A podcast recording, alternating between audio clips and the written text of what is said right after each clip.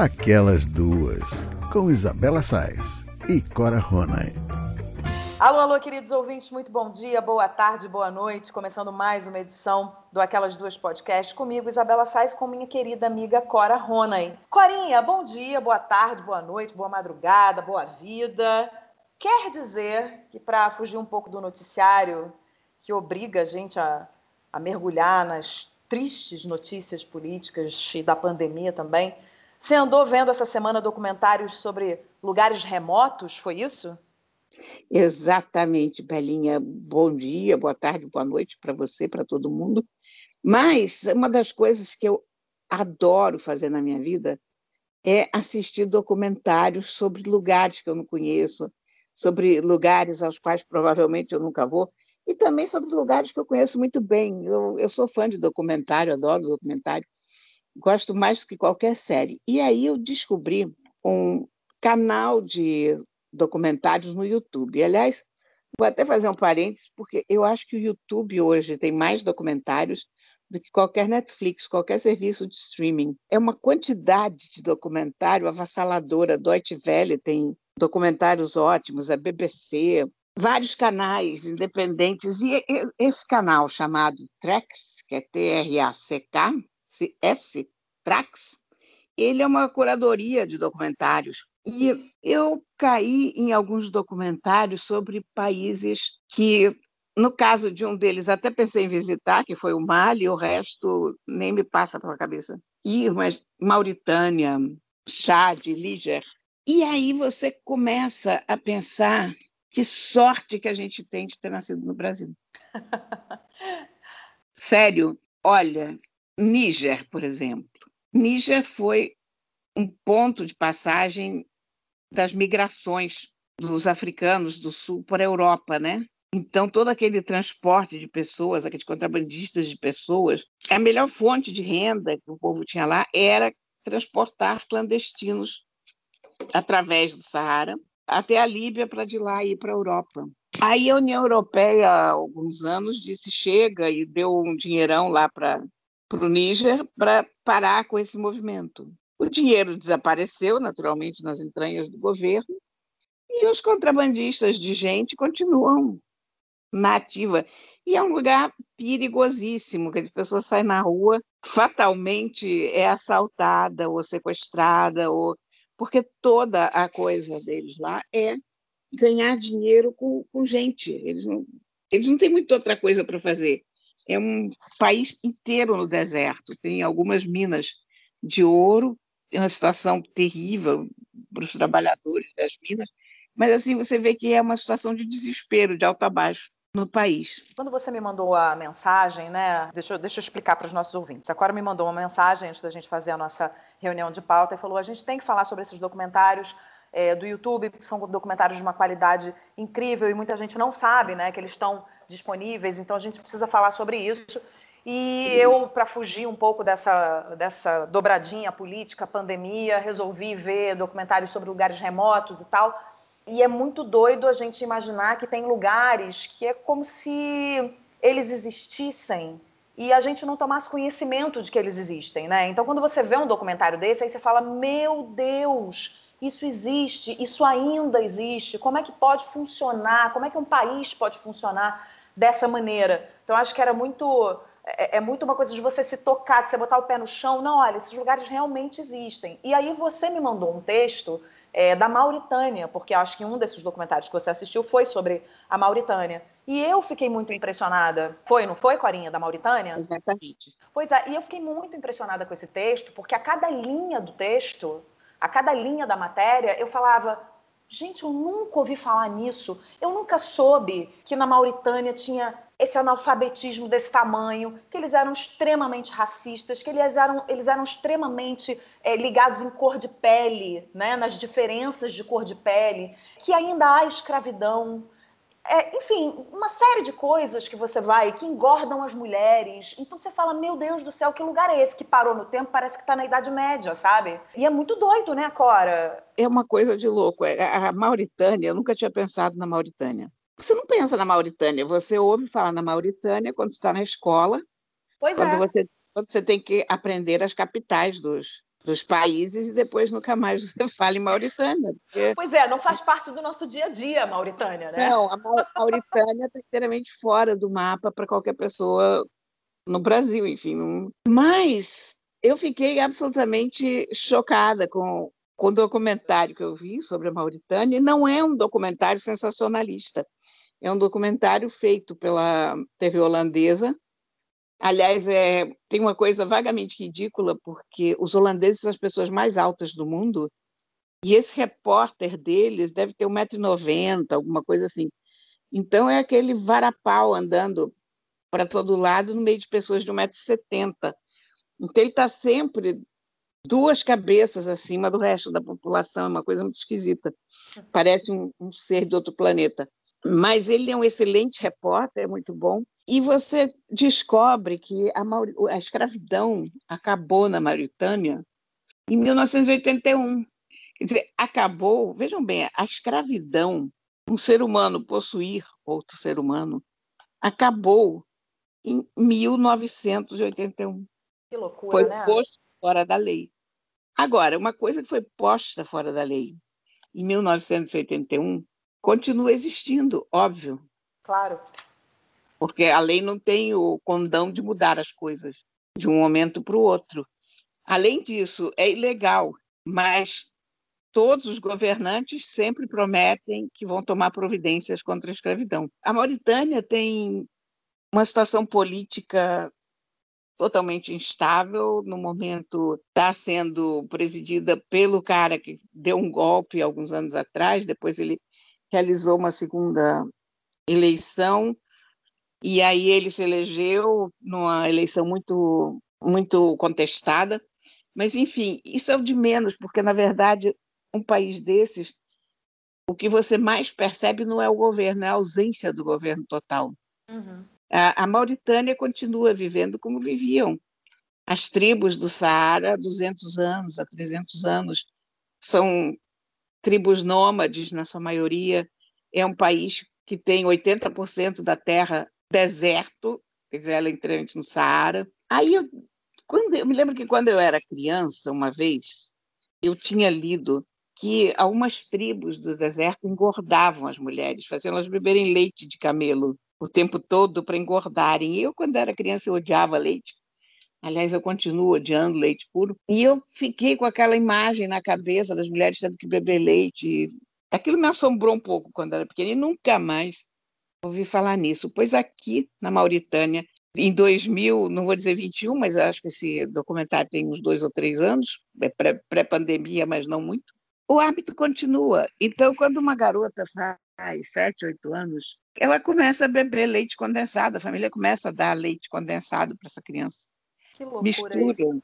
misturam leite condensado com leite de camelo, ou vaca, ou o quê, mas eu acho que é camelo, e ela toma 6, 7 litros disso por dia.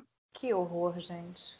Quando ela tem 12 anos, ela é uma obesa de 30. Isso é. porque eles acham mais bonito uma mulher gorda e porque a mulher não pode fugir. Olha que horror. É um horror. É um, é um horror. Eu fiquei, eu fiquei muito impressionada, Cora, e é o que você falou. A sensação é de que esses lugares pararam no tempo, né? Numa época em que barbáries aconteciam, né?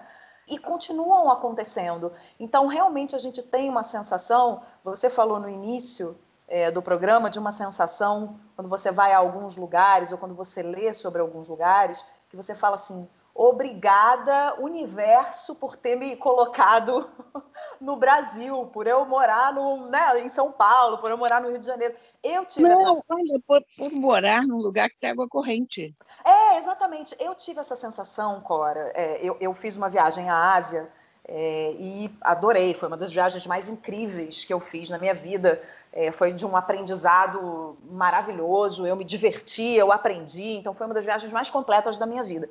Mas eu fui a alguns lugares em, que eu parava no, lá ali mesmo, quando eu estava ali naquela cidade, naquele lugar e eu falava: que bom que eu vou voltar para casa, que bom que eu não moro aqui, né? Então esse movimento também de você ir e voltar é importante, porque você vê uma outra realidade e consegue entender se você gosta da sua própria realidade, se você não gosta, se você prefere aquela, e você começa a dar um pouco mais de valor para aquilo que você reclama. Porque muitas vezes a gente fica reclamando, reclamando, reclamando, reclamando. É claro, tem coisas ruins como tem em qualquer outro lugar do mundo, né? Não tem um lugar do mundo que é todo incrível.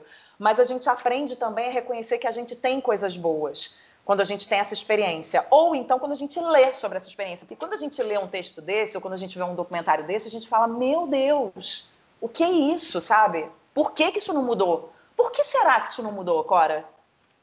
Porque é uma pobreza extrema, porque são, são lugares, inclusive, muito difíceis geograficamente.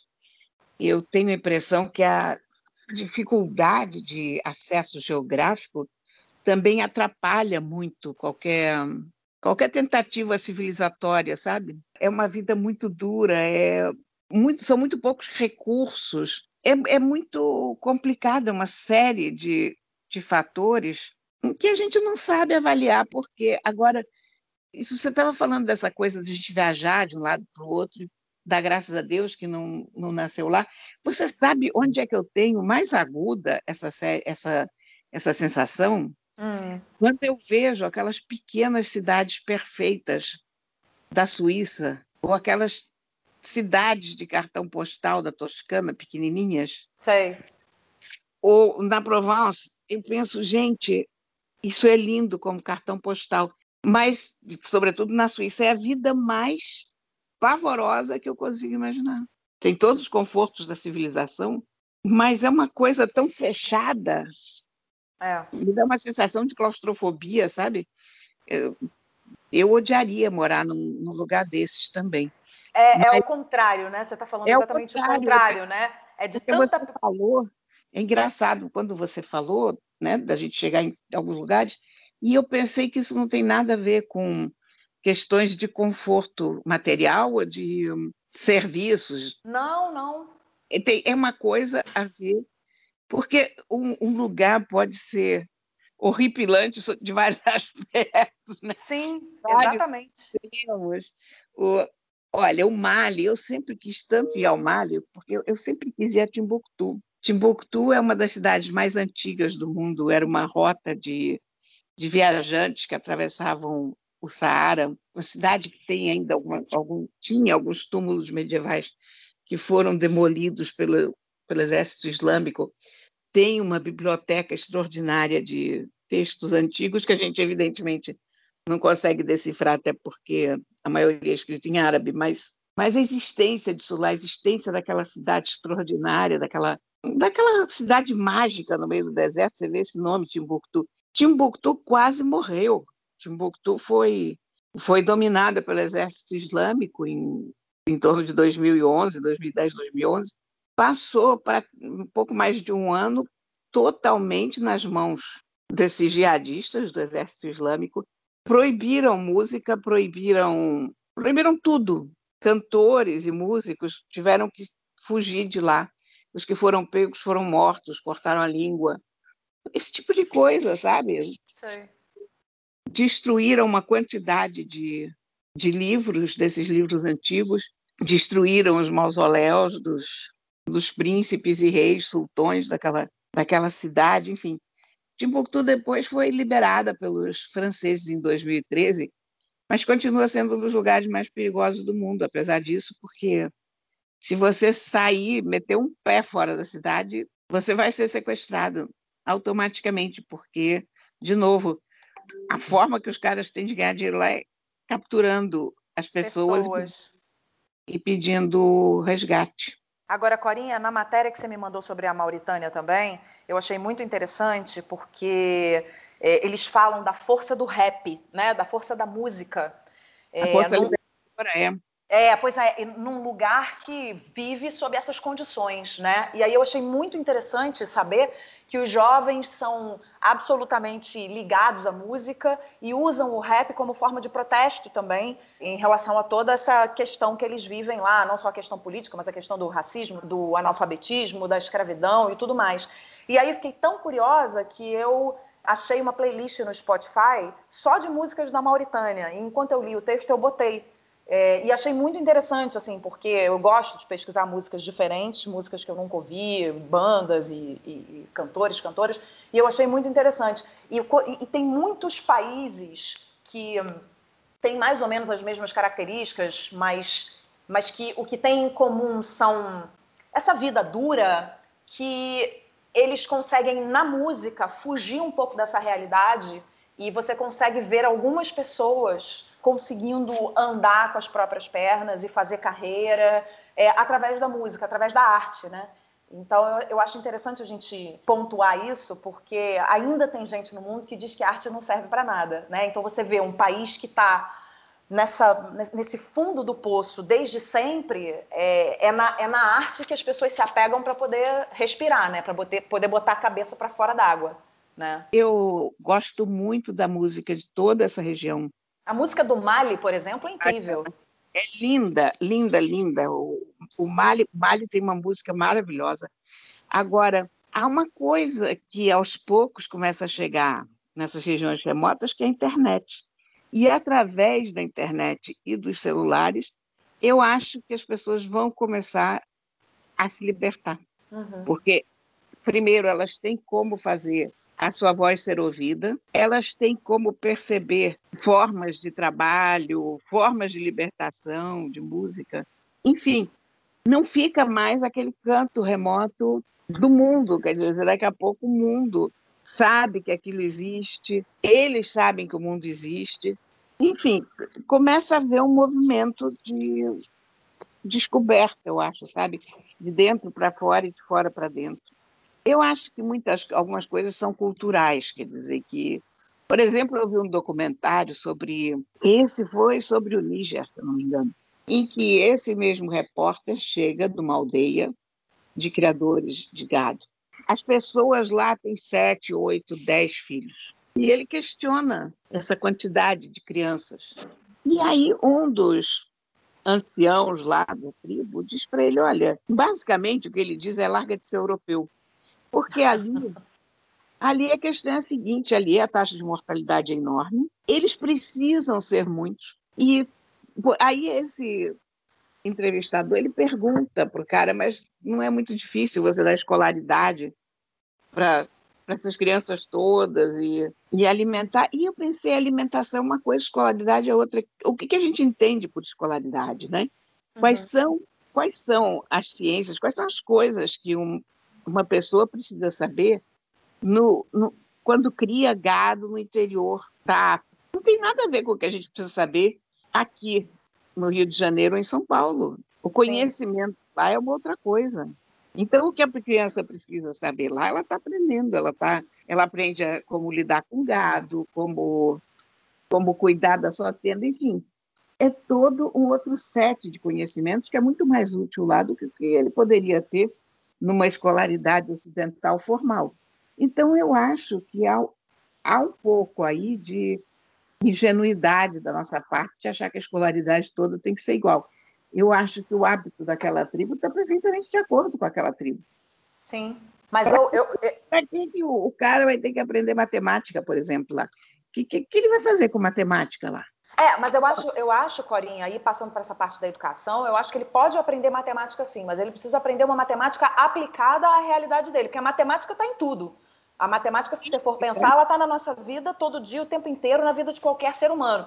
Mas ele precisa aprender uma matemática aplicada à realidade dele lá. E eu sou totalmente a favor de olhar e de enxergar a educação como você está dizendo. É enxergar a educação para cada povo, para cada cultura. Você não pode educar as pessoas aqui da mesma maneira que você educa as pessoas na Mauritânia, porque as, as, as realidades são completamente diferentes, as necessidades dessa criança, dessa, dessa criança que vai se transformar num cidadão amanhã, são completamente diferentes. Né? A cultura é completamente diferente. Então, tem muita coisa que tem que ser levada em consideração para que você tenha êxito no fim dessa educação. Né? Eu penso, penso muito nessa questão da, da educação, porque eu sou muito ciente da minha total incapacidade de sobrevivência em qualquer ambiente que não seja exatamente o meu. Uhum. Se eu cair numa floresta, eu sempre penso isso. Eu vou morrer em dois dias. Se, se você me largar lá no Saara, eu morro num dia.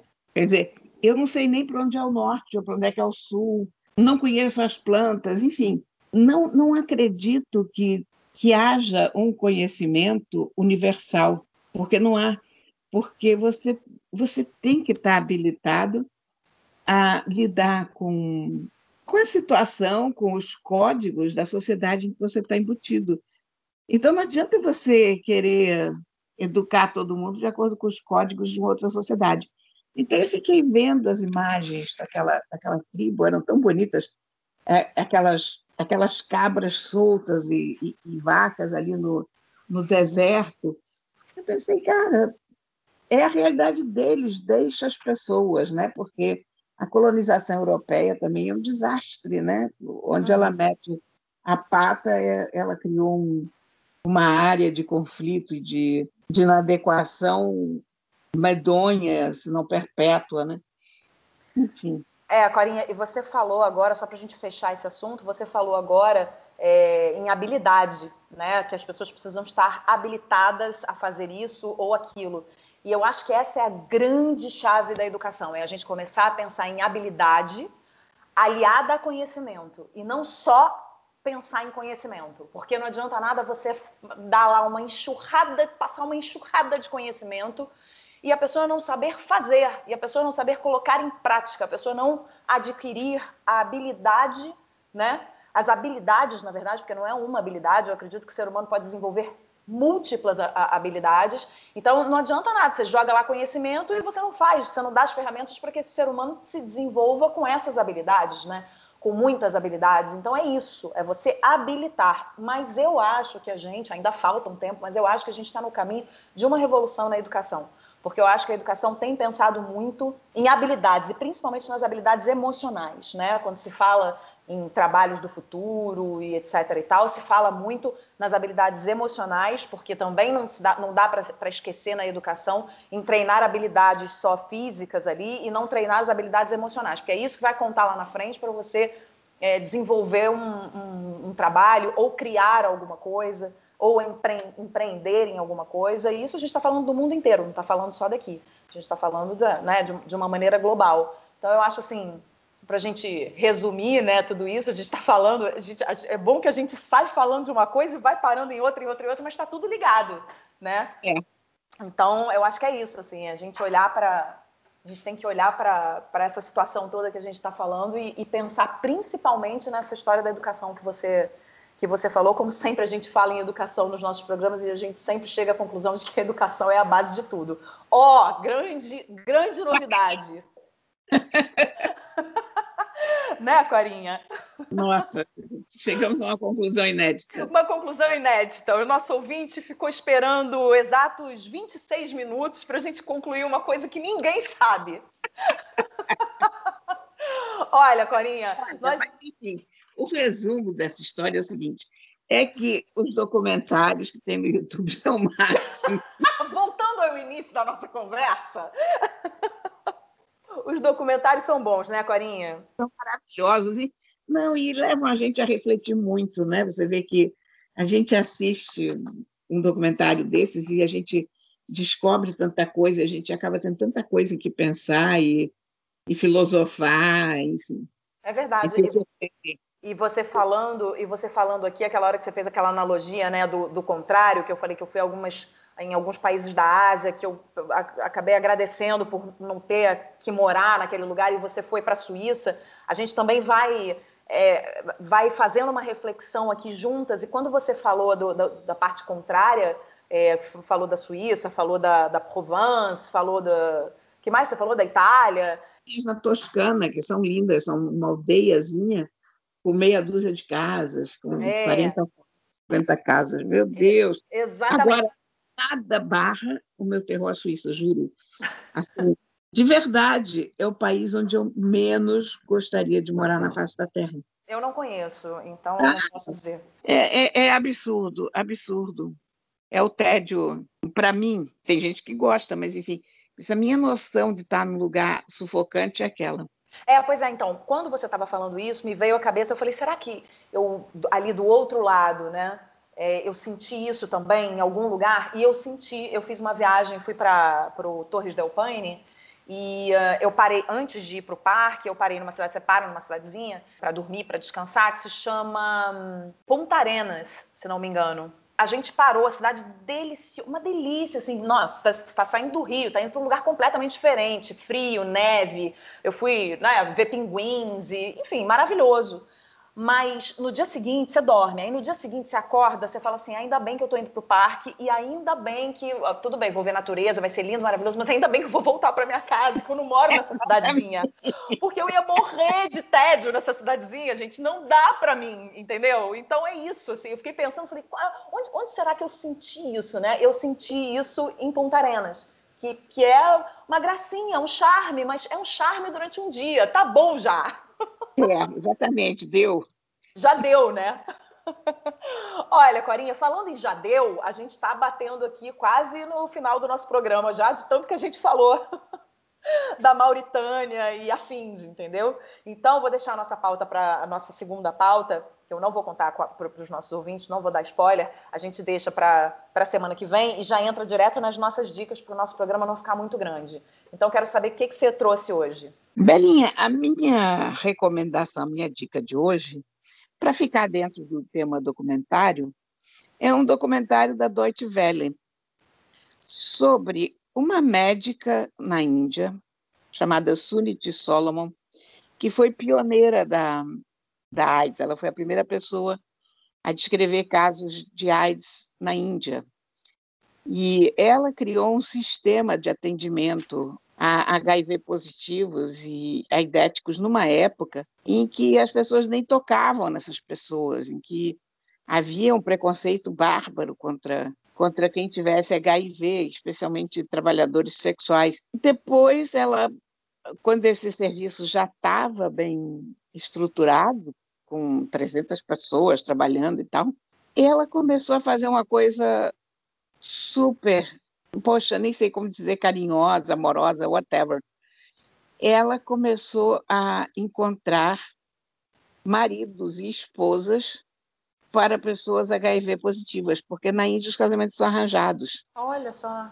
Então ela ela faz uma uma comparação que eu achei linda no meio do documentário, que ela ela diz que esses casamentos arranjados, em geral, as pessoas que fazem o, o casamento, aqueles casamenteiros, eles comparam os horóscopos e ela compara as amostras de sangue. Olha só.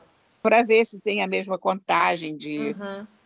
plaquetas, disso, daquilo. Enfim, as pessoas estão mais ou menos naquele mesmo patamar.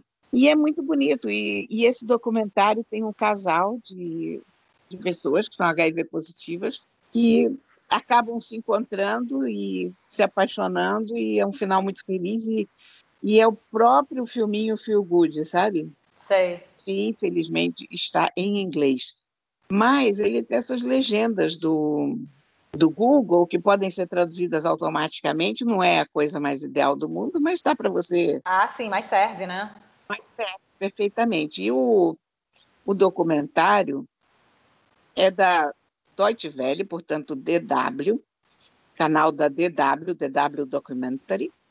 E o título é The Marriage Market for Indian HIV Patients o mercado de casamento para os doentes indianos portadores de HIV. Esse título é horrível e eu, aliás, odeio os títulos do, do YouTube, porque para conseguir visualização, as pessoas acabam pondo títulos muito óbvios uhum. na chamada do YouTube. O título original desse documentário é lindo, se chama Love Sick. Ah, muito melhor, né? Só que você, se você puser isso no YouTube, ninguém vai saber do que se trata. É verdade. Também Marriage Market for Indian HIV Patients também é um título que não é, não é real, porque não, eles não estão falando do mercado, eles estão falando dessa iniciativa, dessa, dessa médica maravilhosa. Mas isso poderia ser um subtítulo, né? Poderia, né? Mas, enfim, é. a, gente, a gente não tem a menor vontade de assistir quando a gente lê esse título, né? Mas ele é. é uma coisa absolutamente emocionante e, e bonita e, enfim, muito muito bom de assistir, muito interessante, muito bom, muito muito muito gostoso, sabe? Um final feliz daqueles que você fica emocionada, sabe? Que te dá um um respiro nessa maluquice que a gente está vivendo. É, esses respiros são muito muito necessários, né, Corinha? Porque a gente fica nessa loucura de acompanhar noticiário e realmente a gente não está. É muito né? bonito. A gente vê como tem gente boa no mundo também. É, pois é, é muito importante a gente lembrar que tem coisas boas acontecendo no mundo, que tem gente boa no mundo. E aí eu quero só fazer um parênteses aqui e agradecer você pela dica da Árvore dos Desejos, do livro, porque eu li e é exatamente isso, é um respiro no meio dessa loucura toda. Que história legal, que história bonita, né? Eu vou guardar aqui para o Theo, quando ele tiver a idade, ele vai ler, porque tão, tão bonito, né? Tão, tão de uma sensibilidade a história, né? É um dos livros mais bonitos que eu li recentemente. É, é verdade. Obrigada pela dica. E olha, a minha dica de hoje é de uma série de TV. Eu ainda não acabei de ver todos os episódios, se não me engano, são oito ou dez episódios. É, ela, é, ela é curtinha, só tem uma temporada, que se chama O Paraíso e a Serpente, na Netflix. É uma série baseada numa história real que uh, narra os crimes cometidos por um serial killer é, chamado Charles Sobraj, eu não sei se é Sobraj, Sobraj, não sei falar exatamente o, o, sobrenome dele, mas ele matava jovens mochileiros no sudeste da Ásia na década de 70. A trama se passa ali exatamente nesse momento em que os assassinatos estavam acontecendo. E aí não é uma história é, leve, tranquila. Não sei se tem final feliz ou não, mas a gente verei. Mas assim, eu vi os dois primeiros episódios, achei muito boa, achei muito bem feita, bem realizada. As atuações são ótimas, é, inspirado numa história real. Eu sempre gosto de ver séries inspiradas em histórias reais. E quem falou super bem, e aí eu acho que vale sempre a pena a gente a gente ir atrás das dicas dela, foi a Patrícia Kogut. Eu adoro as dicas dela. Ah. E ela ótimas de dicas, sim. É, pois é, e ela vê muitas séries, e aí eu vi ela elogiando essa série, falando que era muito boa, que era imperdível, e aí eu resolvi acompanhar. Então eu vi os primeiros episódios e achei interessantes os dois primeiros episódios, e aí estou aqui indicando para o nosso ouvinte. Vamos ver. Vou chegar no fim e aí depois eu conto, mas se os nossos ouvintes já quiserem ir acompanhando, tá aí. O Paraíso e a Serpente na Netflix. E assim a gente chega ao final deste programa, em que falamos de muitas coisas ao mesmo tempo agora e foi muito bom, Corinha, de novo, conversar com você é sempre muito, muito, muito bom. Prazer todo meu bem. Ô, oh, meu amor, olha, nossos ouvintes, se quiserem falar com a gente, lembrem-se, o nosso canal direto é no Instagram, arroba aquelas duas podcasts. Pode dar sugestão de pauta, pode fazer crítica, pode é, perguntar como é que a gente tá, se a gente tá bem ou não, fazer um carinho, que é sempre bom. A gente gosta. A gente gosta muito. É isso, semana que vem. semana que vem a gente está de volta. Beijo, Corinha. Até. Beijo, meu bem. Aquelas duas, com Isabela Sais e Cora Ronay.